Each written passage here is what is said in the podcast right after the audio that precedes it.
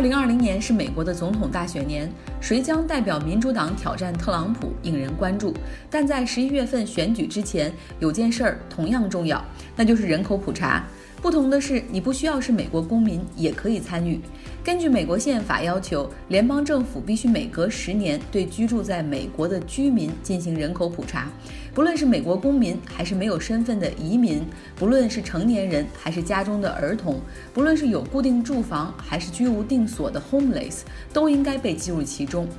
有些人心中可能会有大大的问号：为什么我要花时间去填普查表呢？为什么联邦政府要知道我的信息呢？因为你的信息就是你的话语权，它将影响着你所在的社区、城市和州未来十年内能获得的联邦拨款，有多少公共资源的倾斜，甚至是商业的布局以及就业机会。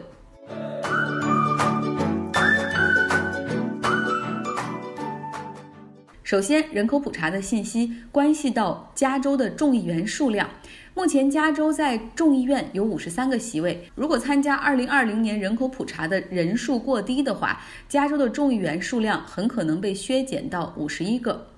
如果华人社区参与人口普查的数量偏低，那将导致我们的人口被低估，华人投票权也会受到系统性的压制。比如说，华人社区会被划入其他选区，失去选出代表华人社区利益的议员机会。另外，地方选举委员会将可能不再会提供中文的翻译资料，导致英文能力欠佳的华人无法参与投票。到时候，不仅是美国总统选举、议员选举，就算加州以及旧金山内的一些公投议题 （initiatives），比如说限制租金上涨啊、增加企业税，从而支持地方的公立教育等等，华人社区也都面临着选票上的语言障碍。其次，人口普查还关系到未来十年每年八千八百亿的美元的联邦拨款将如何发放。它关系到你能想到的、知道的几乎所有社会福利，比如医疗卫生，为低收入群体提供免费医保的 Medicaid，联邦政府会根据各州的人口数量和家庭收入情况进行拨款。有人会说，我不是低收入群体，不需要 Medicaid。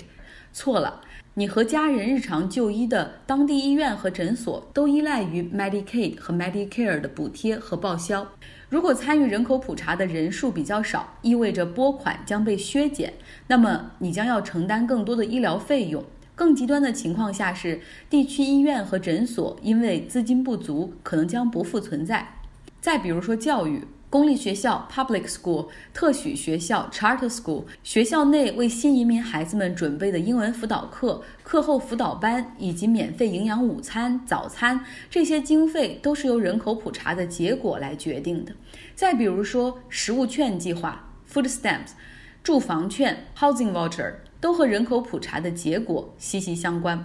可以说，大到高速公路、桥梁、港口、码头、机场的修建和维护，小到公交线路的分布、车上的座椅比例、是否有中文语言服务，从寄养家庭的儿童补贴、短期失业家庭临时救助，到养老中心、技能培训中心，再到九幺幺和急救资源的分布，这些全部都和你将收到的人口普查表格相关。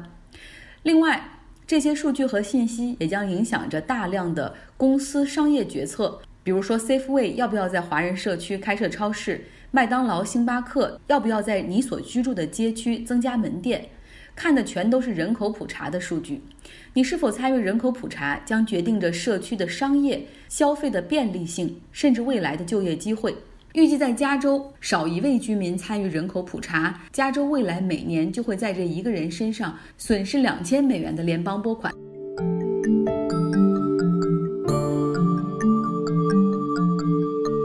在清楚了参与人口普查的重要性之后，我们需要知道的是什么时间参与，如何参与。从现在开始，你会在路边的海报、媒体广告和社区活动中看到人口普查的宣传。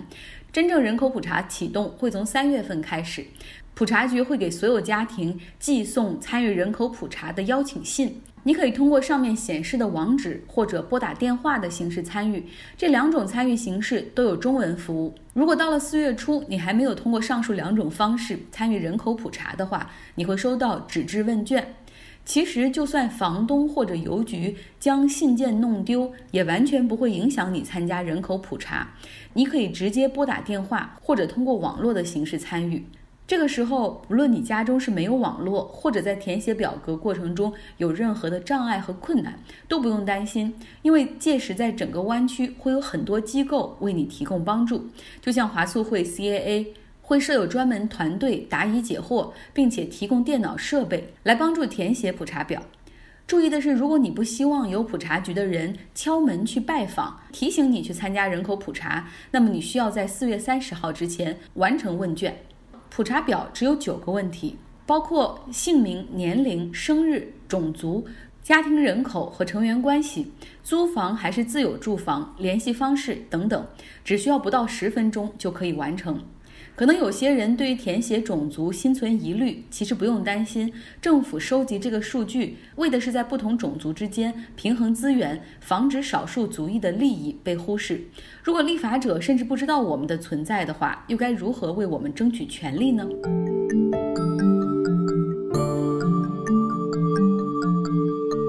填写的过程中，有两点需要注意。第一是不要忘记把你的孩子、婴儿记入其中，因为有些人会想说：“哦，他们只是 baby。”别忘了，如果你不填写他们的信息，到了他们可能要上学的年龄，school district 可能并不知道他们的存在，导致没有足够的教师资源。所以在填写表格的时候，要把孩子也记入其中。第二个需要注意的是，表格中不会包含任何关于公民身份的问题。重要的事情说三遍：美国人口普查的表格中没有、没有、没有公民身份问题。当初特朗普总统希望加入这个问题，但最终被最高法院驳回。正如美国宪法所说，人口普查是对生活在美国的居民的调查，与公民身份无关。所以千万不要相信保守派媒体的那些信息，他们所散布的虚假信息就是希望让移民群体保持沉默。积极参与人口普查，是我们对反移民群体最有力的反击。我们通过人口普查表所提供的信息，将不会被普查局共享给其他机构，包括移民局、国税局等等。普查局中违反相关法律的工作人员，最高会被判处五年监禁和二十五万美元的罚款。所以，对保护个人隐私，they are serious。另外，每一份人口普查表的信息记录都有七十二年的保密期，在保密期到后，这些记录会被存入美国国家档案馆，向你的家属和子孙后代来开放。比如说，在二零二零年所搜集的信息，你的子孙后代可以在二零九二年的时候，凭着他们的 ID 和身份证明去国家档案馆调取。如果你出于对特朗普政府反移民政策的恐惧而选择沉默，拒绝参与2020人口普查，那则是正中特朗普和极右势力的下怀。如果我们不能够被统计到，我们所在的社区、城市以及加州会失去很多。